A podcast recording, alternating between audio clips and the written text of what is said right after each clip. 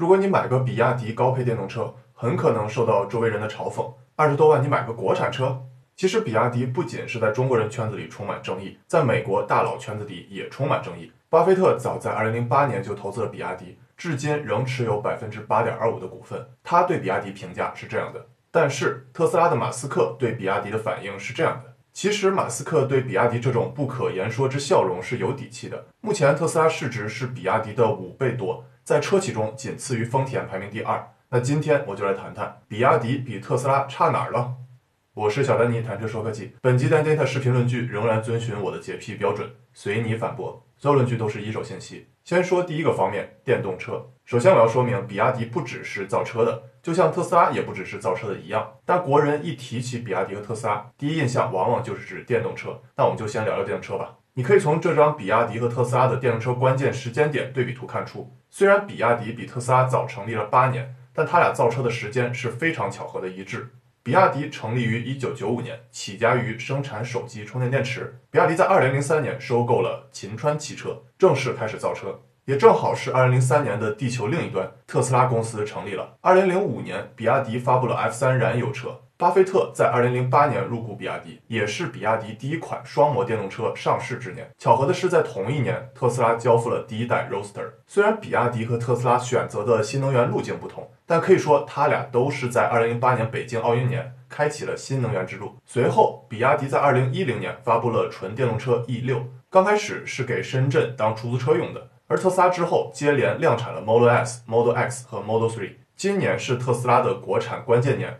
包括了国产 Model 3和很可能量产的 Model Y。做个小结，比亚迪和特斯拉同时造车，但特斯拉从2003年一开始就坚持做纯电动车，而比亚迪经历了燃油车、插电混动车、纯电动车的复杂路径。即使比亚迪和特斯拉的电动车关键时间点非常一致，肯定还是会有人说，比亚迪和特斯拉这俩能比吗？完全不是同一级别的选手啊！要我说，2020年正是比亚迪和特斯拉竞争的白热化阶段，硬刚的时刻到了。原因主要有两点。第一点，特斯拉已经打进了比亚迪的大本营，典型就是国产化的 Model 3和之后的 Model Y。要知道，比亚迪的收入是严重依赖国内市场的。你可以从 Data 看出，比亚迪百分之八十七的收入都是来自于中国市场。说起比亚迪这类中国公司严重依赖国内市场，我多聊两句啊。市面上有一种误导人的观念，说什么得中国市场者得天下，说白了就是他们认为在中国市场做到第一。全球也能成为第一，我认为这种观念非常扯淡，那只是自己公司国际化做的不好的借口。用最简单的例子反驳，比亚迪新能源车二零一九年占中国市场百分之二十五左右的市场份额，确实是中国第一。那比亚迪真的是全球第一吗？特斯拉可不答应了。尤其对科技公司而言，更需要考虑国际化，因为科技产品最容易冲破种族文化的疆界，马太效应只会越来越明显。其实中国科技公司的一大缺陷就是国际化做得不够好。有一种很常见的现象。硅谷的科技公司从一开始做产品就是面向全球市场的，因为硅谷本身就集中了来自全世界的顶尖科技人才，文化背景各不相同。而中国科技公司一开始做产品，往往只是针对国内市场。虽然中国市场足够大，但现在很多产品的用户增长已经到了瓶颈期，本质是国内智能手机几乎没有增量，而海外市场才大有可为。曾经的 copy to China 更需要变为 copy from China。即使现在我们也有一些出海的榜样，比如抖音、TikTok、支付宝等等。但整体中国科技公司国际化经验远不如硅谷科技公司。还是我常说的那句话，承认自己在某些方面的不够成熟，才是真正的成熟。虽然比亚迪电动车在不断努力出海国际化，但目前仍然只是集中在商用大巴车、出租车领域，量级很小。而比亚迪针对个人售卖的私家车国际化，基本可以忽略。在这一点上，比亚迪也是和特斯拉有差距的。你可以从 Dan Data 看出，特斯拉的收入有快一半是来自非美国本土的，而且随着特斯拉中国的国产化，这个比例还会继续上升。但是我们要注意了，特斯拉去年下半年在美国本土的销量增长不明显，主要靠的是海外市场增长。简单说，就是比亚迪和特斯拉在自己的大本营表现都不怎么好，但特斯拉的出海表现更出色。第二点。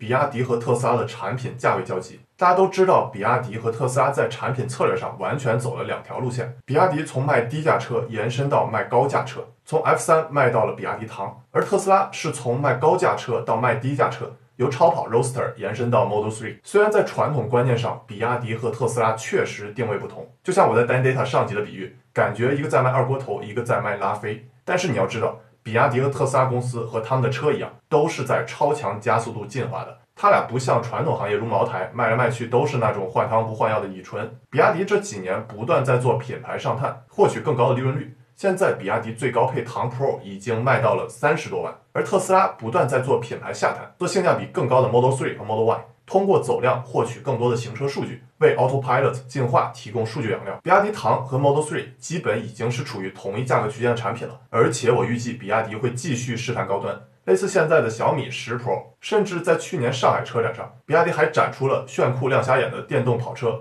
EC-GT。而特斯拉在电池技术迭代之后。Model 3和 Model Y 还会继续做价格下探，类似现在的苹果 iPhone 十一，所以基本可以断言，比亚迪和特斯拉之后的正面硬刚会越来越多。由于比亚迪和特斯拉在产品策略上的不同，也决定了两者在消费者心中的印象不同。你不得不承认，中国人买车时面子因素占了不少分量。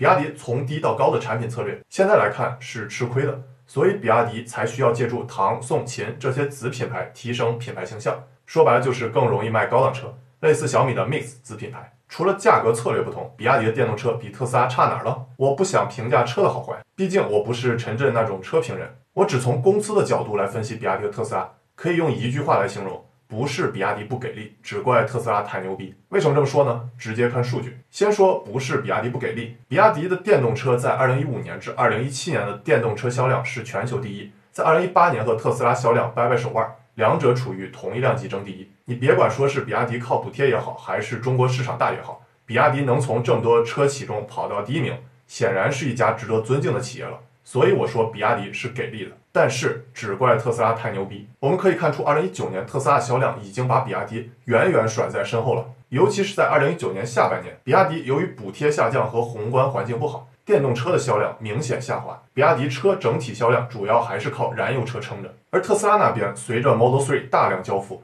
两者差距越来越大。在电动车这种竞争极其激烈的行业，跑得慢就是落后，更别提比亚迪还打了个盹了。而且现在特斯拉国产 Model 3进一步降价，杀入比亚迪的主战场，你们说比亚迪应不应该感到慌了呢？这里我多说两句，其实比亚迪感到慌了的不只是在整车销量方面。在电池方面，也是逐渐被国内老大宁德时代拉开了差距。二零一六年，比亚迪和宁德时代在动力电池的产能上还能掰掰手腕争第一，但现在比亚迪也被拉开了差距。等我聊宁德时代时候再详细讲，你们感兴趣吗？对比完比亚迪和特斯拉电动车，接着说第二点，周围产品。之前我说了，比亚迪的产品远远不只是电动车，就像特斯拉也不只是电动车而已。那我就聊聊比亚迪和特斯拉除了电动车还做什么。先说比亚迪，你可以从 data 看出，比亚迪的汽车业务收入占整体的百分之五十多，手机部件及组装业务占百分之四十左右，其他占不到百分之十。这样看还是不直观，那我只好寄出一个模型——麦肯锡三层面模型。一家成熟的企业往往会把业务分成三个层面：核心业务、发展业务和创新业务。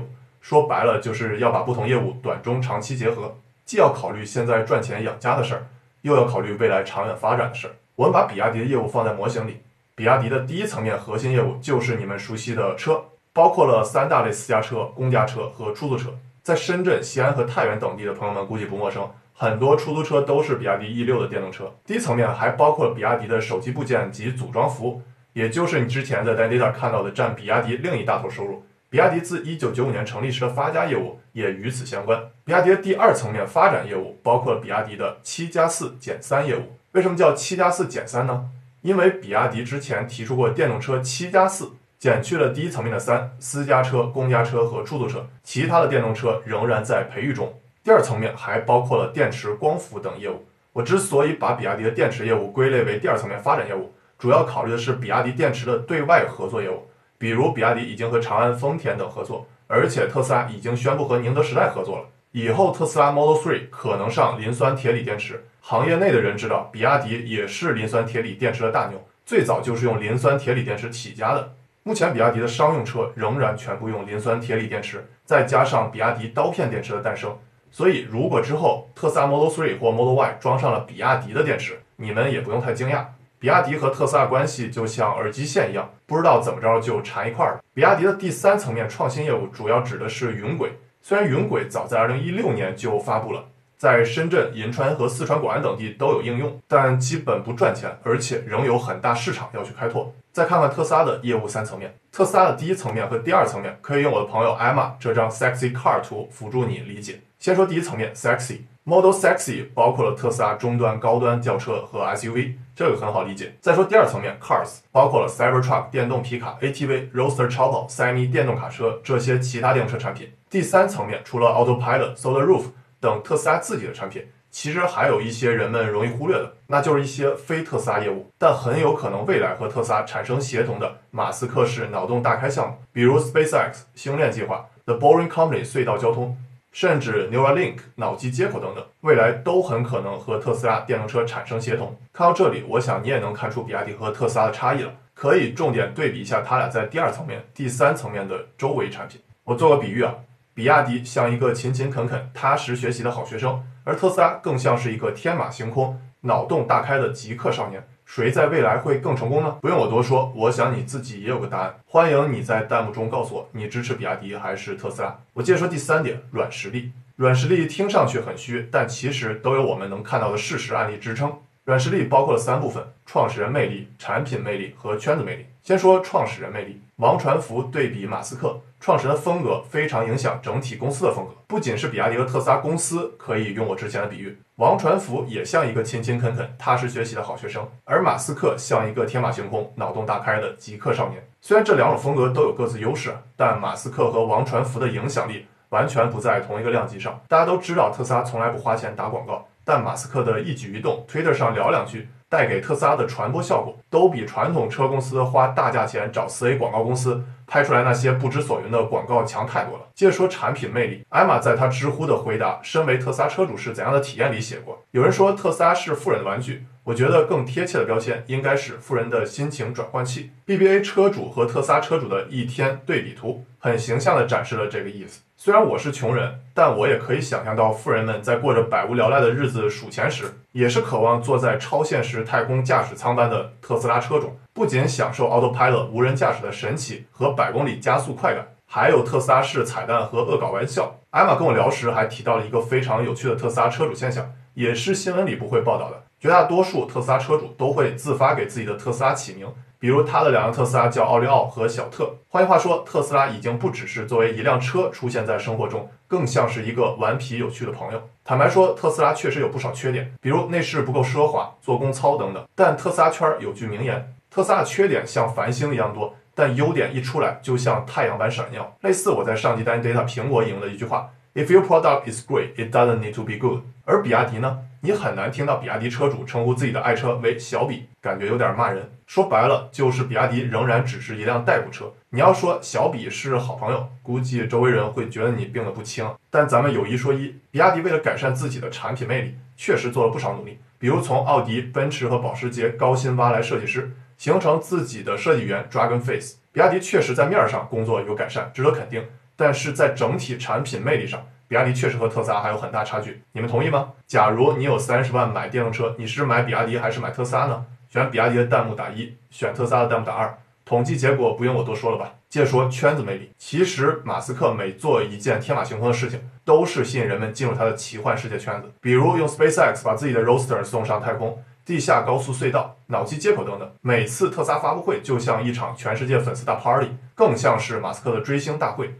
其影响力不亚于每年巴菲特的股东大会。其实比亚迪也会搞一些全球开发者大会，虽然叫全球，但影响力非常有限。我相信在看的各位很少有听说过吧？现在很多公司都爱用“全球”这种大词儿来包装自己，结果一到会场，发现全是咱们自己村里人。您别急啊，以后我也搞一场 Dan Data 全球见面会，欢迎北京中关村的同学们来参加我的全球大会。其实我在 Dan Data 第五集未来视频里聊过，未来就是极其注重车主圈子文化的运营。我觉得有句话是话糙理不糙。比亚迪和特斯拉之间就差了一个未来，这句话并不是从市值的角度来说的，而是指圈子魅力。聊了这么多比亚迪和特斯拉差距的地方，但是我必须要强调一点，比亚迪有一方面是特斯拉完全替代不了的，那就是比亚迪可以称之为国之重器，因为比亚迪的发展是具有国家意志的。为什么中国要大力发展电动车呢？王传福的这段话已经解释得很清楚了。好了，做个小结，今天我讲了比亚迪和特斯拉在电动车周围业务和软实力的对比。应该承认，整体来看，比亚迪和特斯拉相比确实有差距，但比亚迪也有自己独特的价值。说完了比亚迪，接下来又到了我最想和你们说的我的价值观。估计有不少少人光是看到本集的题目就可以开喷了。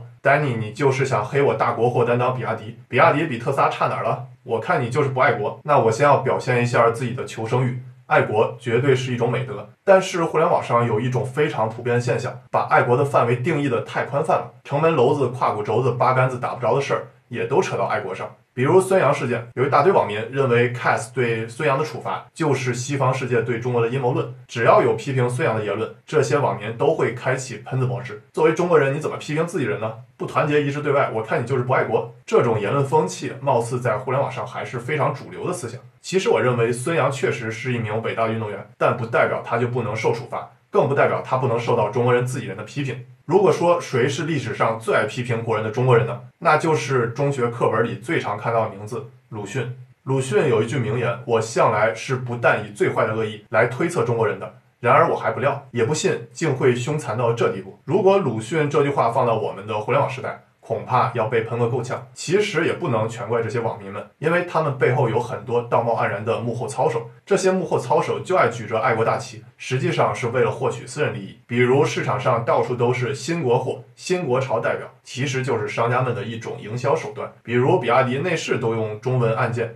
也要扯到宣扬传统文化上。在我看来，这根本没什么关系。中文好用你就用中文，英文好用你就用英文，别搞一些出口车卖给欧美人，你也非要用中文按钮宣扬传统文化。而且商家们非常喜欢忽悠消费者，非黑即白的价值观，因为情绪到位了，利益也就跟着来了。我就非常不喜欢非黑即白，我喜欢灰色。塔勒布反脆弱这本书里提倡，不确定是件好事，甚至非常必要。我们需要习惯多种思想并存，适应灰色地带。正如托利德所说。测验一个人的智力是否属于上乘，只要看脑子里能否同时容纳两种相反的思想，而无碍于其处事行事。最后，用电影《霸王别姬》的一个片段作为警示，希望如此黑暗的时期不再重现。我是小丹尼，谈着说科技。如果你认为本集视频对你有帮助，请帮我点赞、收藏、转发、关注，让更多人看到我的视频。在下集单 data 视频里，我会讲华为。你想听我讲点什么呢？请给我留言。Text never die，回见。